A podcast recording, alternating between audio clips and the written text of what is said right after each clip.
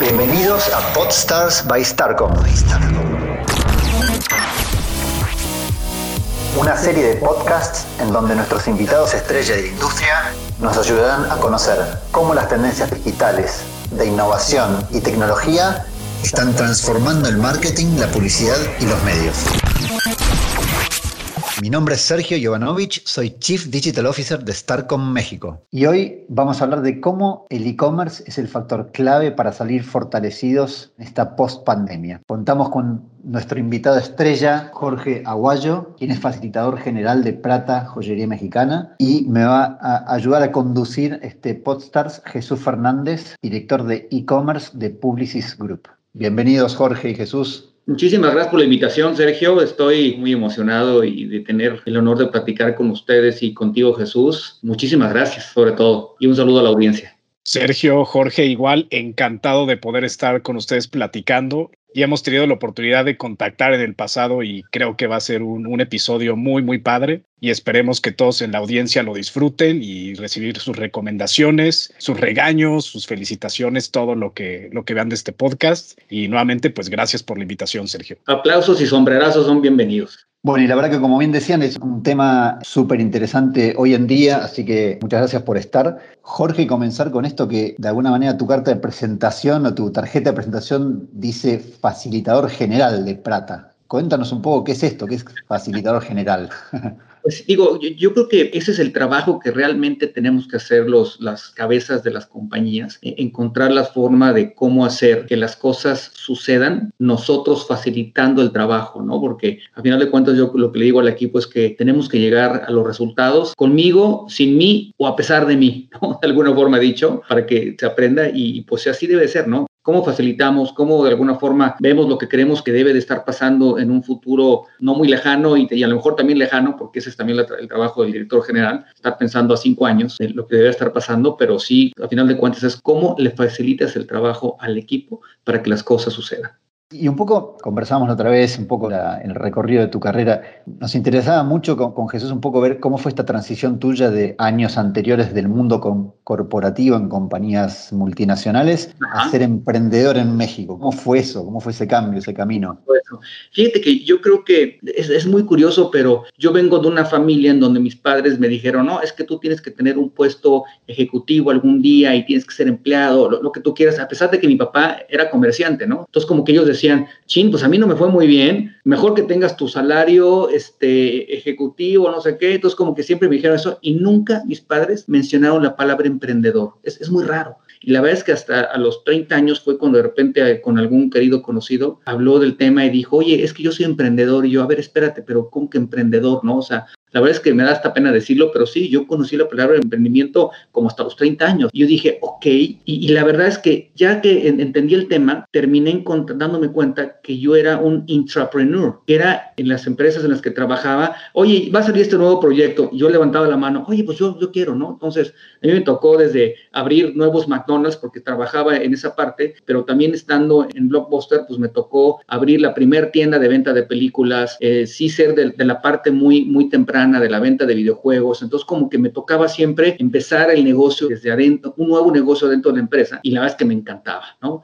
Algo que hacíamos mucho era esto de, oye, pues vamos a evangelizar, ¿no? Entonces, todos los que estaban encargados en la parte de películas, empezamos a evangelizarlos con la parte de videojuegos. Entonces, como que todo eso, el business plan, el go-to-market, todo eso me, ha encantado. Y, pues en algún momento me tocó la oportunidad de salirme de Blockbuster y me dieron una oportunidad ya como emprendedor para gamers. Entonces yo creo que fue algo muy enriquecedor, algo que ya me di cuenta que siempre estaba haciendo y que me gustaba. Y pues ya, digo, a final de cuentas más o menos es eso. Algo que también habíamos platicado en ocasiones anteriores, yo creo que tuve el beneficio de poder haber tenido como que una probadita de diferentes, diferentes áreas de la compañía, que evidentemente no soy ni cerca un experto en recursos humanos, ni cerca un experto en, es más, yo no soy experto en nada, yo más bien sé poquito de muchas cosas, es lo que yo digo. Entonces, el saber poquito de muchas cosas, creo que es una de las cosas que más me ha ayudado en esta parte de convertirme de, ejecutivo a emprendedor. Jorge, entonces hiciste tú esta transición que yo creo que además es, es muy difícil, ¿no? Digo, si bien pues es aventurarte y salir un poco de, de esa zona de confort y como emprendedor y como también dueño de, una marca que has estado levantando desde cero, desde que tú la creaste eh, y que además eh, pues sé que traes otro proyecto ya muy próximo eh, para que ahorita nos cuentes de, de eso en lo que se pueda, pero precisamente tú que te cuentas ya con esta, esta experiencia, has vivido este cambio también de evolucionar más hacia canales digitales. Y, decías, ¿no? Que tienes conocimiento de muchas cosas muy diferentes. ¿Cómo, has traído a hoy, a estar hoy en día donde estás parado? O sea, reflexionando un poquito en todo eso que has aprendido, ¿qué te hubieras aconsejado a ti cuando estabas, por ejemplo, en McDonald's o en Blockbuster? Con estas nuevas herramientas que tienes y con esta experiencia también,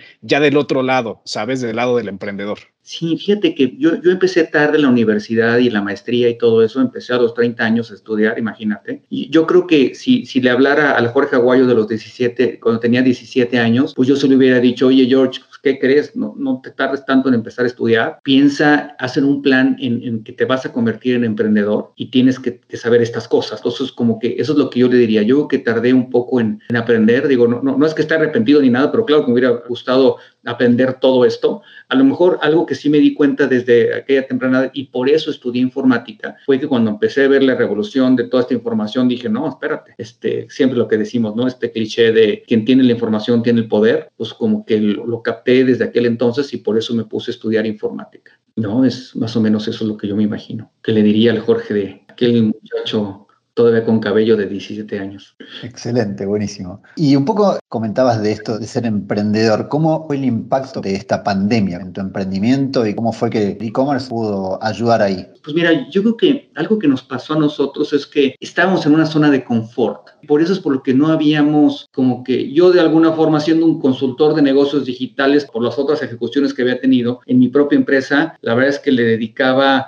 el 5% de mi tiempo al mes, yo creo, a la parte de e-commerce, aunque sí tenía alguien que estaba como cocinando, ¿no? La, la, oferta que íbamos a tener. Entonces, cuando pasa esto de la pandemia, decimos, ching, y nosotros somos, entre que estamos súper preocupados, porque imagínate que te cierren, nos cerraron nuestro negocio, nuestra fuente de ingreso de, del 90% por cinco meses. Es una locura, ¿no? Y, y, ya sabemos que aquí en México dijeron, apoyo a las empresas no va a haber absolutamente para nada, entonces ni se emociona. Entonces, fue como que un reto que yo nunca me hubiera en mi vida hubiera imaginado que iba a, a, topar. Por fortuna, nos tocó que no estábamos endeudados ni, ni, algo complicado. Lo que pudimos hacer, digamos que estamos, entre comillas, preparados para un golpe como estos y lo que decidimos hacer fue, ¿sabes qué? Focus and Reach. Vamos a ponernos a hacer, a terminar de lanzar esa oferta de e-commerce. Vamos a empezar a probar. Yo, yo creo que algo que vale la pena mencionar ahorita es que en la parte física nos dedicamos a vender regalos. Estamos en el, en mercado de los regalos, eh, a veces de último momento y hoy una, joyita puede estar linda para cualquier ocasión. Entonces a nosotros nos quitan, en primer lugar, nos quitaron todos los eventos sociales. Los eventos sociales nos quitan las tiendas. Digo, oye, pues ahora qué voy a hacer, ¿no? Entonces como que empezando, es más, el negocio empezó diciendo, oye, como tenemos aquí 20 millones de mexicanos, seguramente alguien va a querer un regalo de último momento. Entonces nos vamos a enfocar en entregas mismo día y bla, bla, bla. Basado en la primera experiencia que tuvimos, la verdad es que entregas de mismo día fueron muy pocas. Entonces dijimos, ching, entonces como que uno de los primeros pivoteos que terminamos haciendo fue, oye, ¿sabes qué? No está tan atractivo lo que nosotros creíamos que el típico, oye, el Rappi y el Uber Eats y ese tipo de cosas, probablemente si hubiéramos entrado con ellos en una de esas hubiéramos tenido un mejor, un mejor desempeño. Eso no hay que dudarlo, pero de alguna forma también lo que nos dimos cuenta es que conseguir clientes es muy caro, muy, muy caro. Sabemos que conseguir nuevos clientes es muy caro. Entonces dije, oye, ¿sabes qué? Yo voy a pagar, por decir una locura, 500 pesos por un cliente nuevo. Pero ese cliente, su periodo de vida va a ser de a lo mejor me va a comprar tres veces en el lapso de dos años o cuatro veces. Yo digo, chin. Entonces, el, el Customer Lifetime Value pues no estaba tan atractivo basado en, el costo de adquisición. Entonces dijimos, ching, tenemos que hacer otra cosa. Y fue cuando encontramos, decir, ¿y por qué no nos ponemos a vender de mayoreo? Sí, de alguna forma, sí sacrificamos gran parte del margen, pero más bien estamos adquiriendo a alguien que, el mejor de los casos, pues me va a estar comprando cada dos meses por los próximos años. Entonces eso completamente cambió el negocio. Entonces aquí el mensaje es que no necesariamente lo que haces muy bien como empresa en la parte física va a ser, el, va a tener el mismo resultado en la parte digital. Entonces, físicamente somos, tenemos una cara, es más, digitalmente tenemos otra, y tan es otra que estamos inclusive ya tomamos la decisión de lanzar una nueva marca. Es el mismo producto que vendemos, pero con diferente oferta de valor, ¿no? Y estamos encantados por haberlo, pues, habernos dado cuenta de eso.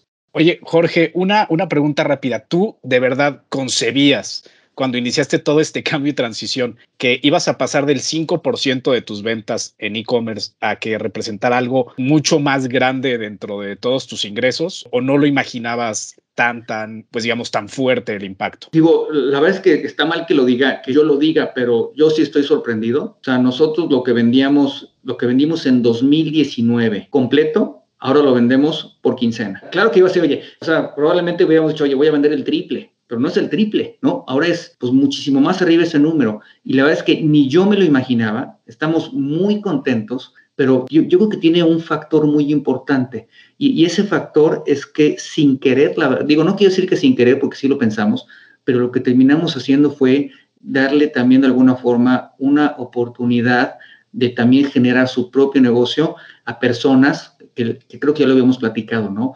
que pues, donde en la cabeza de la familia que pudiera, si pudiera, eh, si el papá, pues o se quedó sin trabajo o le rebajaron el sueldo o otra cosa más grave. Entonces, como que se está moviendo todo este tema de economía familiar. Entonces, esa necesidad, nosotros nos metimos ahí. Seguramente habemos otros que, que también venden de alguna forma del mayoreo y, y, en este, y en este nicho creo que sin querer le pegamos. Ahora sí que fue un, un fluke, como dicen por ahí. Y sí estamos muy contentos. Digo, tanto que, este, como hace rato me preguntaste, ¿no? Nos vamos a, estamos ya, acabamos de abrir una compañía en Estados Unidos, andamos ahí balaseándonos con contadores y con, y con abogados para terminar de entender el mercado. Yo soy de las personas que prefiero tardarme un poquito más, pero llegar con unas bases muy bien, muy sólidas al respecto, ¿no? Porque claro que todo está tan hermoso que ya tengo la empresa, ya no sé qué digo, a ver, espérate, tiene que haber por ahí un truco en medio, ¿no? Estando buscando ahorita abajo de la alfombra a ver cuáles son las sorpresas que me voy a encontrar.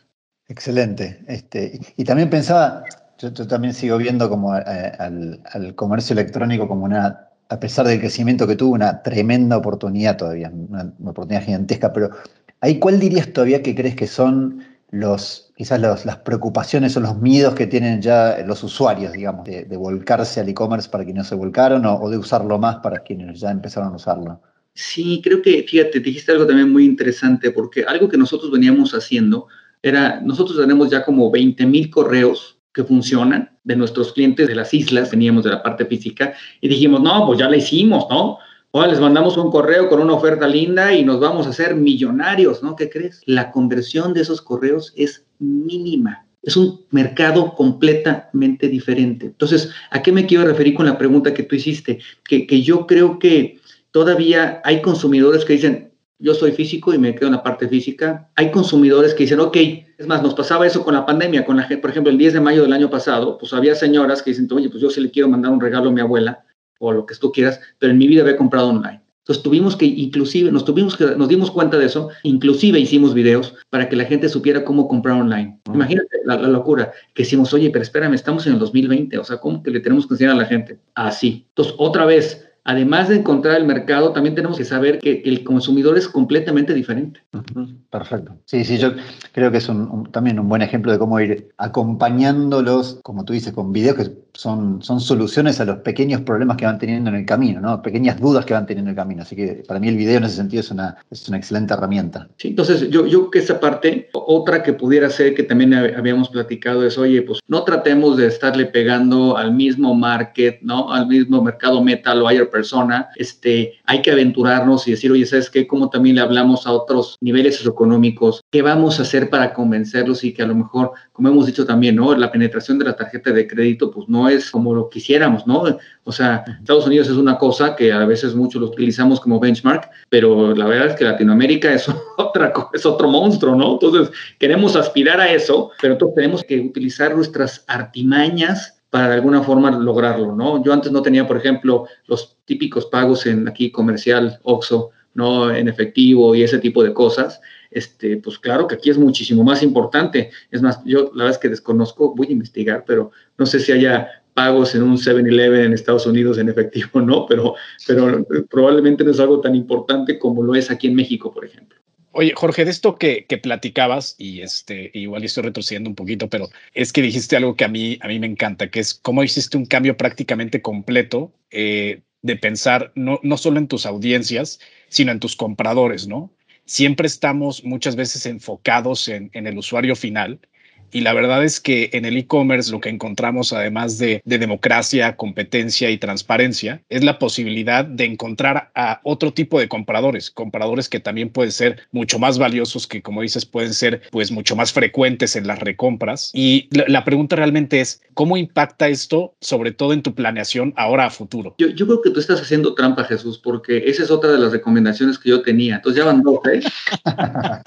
Digo, sin duda eres un experto en el tema porque me estás dando así como que los pain points que yo, que yo también encontré o me, me topé, ¿no? Yo creo que otra de las recomendaciones que haría precisamente eso es que no nos tenemos que fiar de nuestros instintos y nuestra experiencia. Eso es lo último que debemos de hacer. ¿Por qué? Porque sí tenemos que conversar y son tres tipos de personas. Los que ya son nuestros clientes y les encanta la marca para entender cómo los podemos ayudar y cómo pueden mejorar. Las personas que, los futuros clientes que están analizando a nosotros y a otras, otras, otras opciones que, que existen en el mercado como nosotros. Y también a los que ni siquiera nos conocen para que decirle, oye, mira, aquí está. Entonces, creo que son, tenemos que conversar con ellos para terminar de entender y terminar. Es más, esto lo leí, la verdad, también. Digo, lo he leído varias veces ¿no? Pero también con el libro de Hacking Growth, de que siempre hay que encontrar al cliente ideal y validarlo. Entonces, la única forma de hacerlo es en una startup, como ahora somos un startup, ¿no? Al final de cuentas, es lo que estamos haciendo, ¿no? Estamos otra vez, regresamos a Back to Basics y, creo que con conversar con estos clientes, con estos tres tipos de cliente, claro que nos va a ahorrar muchísimos dolores de cabeza. Perfecto. Y justo tomando esto que dices de, los dolores de cabeza, estaba pensando en tu rol de, como decías, facilitador general. ¿Qué dolores de cabeza ves para adelante, digamos? O sea, ¿qué, cosas te preocupan para, continuar el crecimiento, eh, ya sea del mercado, del consumidor, desafíos? Yo, creo que no es obviamente nada, no hay, no hay, que ser, digo, ya sabemos que es evidente más bien, por, por lo menos en el tema de México, que lo que está pasando a nivel económico y político está muy incierto, ¿no? Seguramente muchos países, creo que Argentina también están en un terreno incierto y son muchos los países que están con eso, entonces, este, como dirían nuestros abuelos, ¿no? Poner los huevos en una misma canasta no es buena idea. Esa es la razón por la cual estamos de alguna forma tratando de, diversificar y, empezar a tocar y ya antes teníamos un kiosco, porque nosotros nuestra modalidad eh, al menudeo física es a través de kioscos en, centros comerciales. Antes teníamos un kiosco por centro comercial, pues ahora estamos planeando tener una tienda online por país, por ejemplo, ¿no? Porque el consumidor le gusta mucho sentirse con su, lenguaje, con su moneda, con todo ese tipo de cosas, porque se siente que está más en casa, ¿no? Entonces, ese es nuestro plan. Entonces, ahorita estamos empezando en Estados Unidos, pero seguramente estaremos viendo qué hacer también en términos de Canadá, UK, España, digo, más adelante, ¿no? Claro, claro que es como, este es el plan a cinco años, ¿no? De alguna forma lo que estamos platicando. Bien, perfecto. Si todavía estuvieras dentro de una empresa y tu jefe se topa con este momento en el que cambian las condiciones de compra, las condiciones de operar y tienes muchas personas con las que hablar a diferencia de, de, en una startup, ¿no? Tienes a un equipo de trading, tienes un equipo de marketing, tienes un equipo de finanzas. ¿Cómo comunicarías tú los cambios que tendrían que ser necesarios para salir a flote y realmente transformar el negocio? Wow, qué buena pregunta. Qué buena pregunta. ¿eh? Yo, creo que probablemente, yo, yo, me imagino que estaría a lo mejor en el, en, el, en el New Business, ¿no? El departamento de New Business. Entonces pasa esto y a lo mejor si me toca la puerta mi jefe me dice, oye, a ver, papacito, échate este problema, ¿qué se te ocurre a ti como New Business que pudiéramos hacer? Y ahora ya en la parte de comunicación, vamos a suponer que ya encontramos esa solución que se encuentra y todo. Yo creo que a final de cuentas, algo que a mí me pasó, es más, cuando estábamos con esta parte de, es más, me pasó dos veces, porque antes nada más rentábamos y vendíamos usado, digo nuevo, y después empezamos a vender usado. Entonces, e, esa parte de, crecer el tema de vender videojuegos y películas usadas, sin el apoyo del director general no hubiera sido posible, ¿no? Digo, yo, yo sé que estoy diciendo algo obvio, ¿no? Pero, pero yo, yo intenté hacerlo solo y a lo mejor con mi jefe, que era el director de lo que tú quieras, pero hasta que no está realmente convencido el, el director general es cuando pasan las cosas, ¿no? Entonces, otra vez, cuando nos convencimos en Blockbuster que los videojuegos iban de alguna forma a, retrasar por lo menos el periodo o alargar el periodo de vida de Blockbuster, mientras en teoría iba a cambiar, que ya sabemos que no pasó, íbamos a cambiar a la parte digital, pues dijimos, ah, ok, otra vez, el director general fue el que terminó de encender esa flama y de ayudarnos a empujar. Y es más, te lo juro que hasta pasaba eso, a veces que de repente a nosotros no nos, digamos que queríamos mandar videojuegos en otro tiempo diferente del centro de distribución y me tocó más de una vez hablar, tocar a la puerta del director general y decirle, por favor, convence al gerente del centro de distribución que haga caso, porque este, este lanzamiento tiene que llegar mañana, ¿no? Entonces, a ver, ¿qué no entiendes que estamos cambiando? ¿No? Entonces, yo, yo, yo creo que sí, el apoyo del director general en este tipo de nuevos negocios que van a crecer, sin duda es clave. Y también la forma en la que comunica ese mensaje, ¿no? Que es también el secreto está en transmitir la urgencia, pero de forma proactiva, analizando todo el ecosistema, cómo está, dónde están los compradores que te están buscando. Tú descubres eh, precisamente a estos nuevos compradores, ¿no? Que, en, tu caso dices, ahora pues mi enfoque está en su mayor parte en mayoristas, pero tampoco abandono a, los fans de mi marca, a los que ya me compran, ya me conocen. Eh, entonces, ¿cómo ha cambiado precisamente también toda tu estructura de negocio, tu estructura de comunicación, los medios que estás utilizando para comunicar? Mencionabas un poco, pues este testeo, ¿no? El A-B testing, ver en el tema de mensajes, en el tema de, experiencia del usuario desde la parte del color, cómo, cómo has estado trabajando esa parte, pero también pensándolo más en la estructura también del negocio. ¿Cómo has llevado también con tus colaboradores esta evolución? Fíjate que esto es algo que yo, siendo, no estudié marketing, pero llevo muchos años aprendiendo y viendo y leyendo. La primera recomendación siempre, a, veces que de repente nos dicen los especialistas, es, oye, si, si es difícil tener una marca, es más difícil tener dos marcas, ¿no? Es el doble de difícil tener dos marcas en términos de todo, ¿no? De oferta de valor, de colores, de logo, de lo que sea. Esto se ha convertido tan importante que hemos decidido tener otra marca, imagínate, ¿no? Entonces ahora inclusive estamos como que empezando a hacer esta transición y sobre todo hay un, tema muy importante que tiene que ver con la confianza en lo que vendemos, que es, que es joyería. Nosotros vendemos plata certificada. Entonces, para que nuestros clientes a su vez puedan vender plata certificada, tienen que tener un certificado, nada más que yo no les puedo poner el tema de mi marca de menudeo porque si no, no lo van a entregar, porque si no, no, es que no te voy a decir, no te voy a decir en dónde compré ese producto, porque si no, luego te van a brincar. Entonces ahora por eso tenemos una nueva marca que se va a llamar Vica, Joyas de México, ¿no? Inspirado en, Leona Vicario, que es una, en México, Leona Vicario, digamos que es una heroína de la patria por, el tema de la independencia. Entonces como que generamos todo un storytelling también que, que sea, suena atractivo para que la gente para que nuestras futuras clientas evidentemente se enganchen con la marca y todas esas cosas que pensamos los locos del marketing. Pero yo creo que en este momento sí vale la pena, por ejemplo, separarlo. Me ha gustado mucho esto que mencionaste de, de no hacer un, copy-paste de las tiendas a lo que pasa en e-commerce. No sé si tienes alguna cosa más para... Ahora sí quieres que haga la pregunta formal, pero si tienes algo más para... Me parece súper jugoso eso.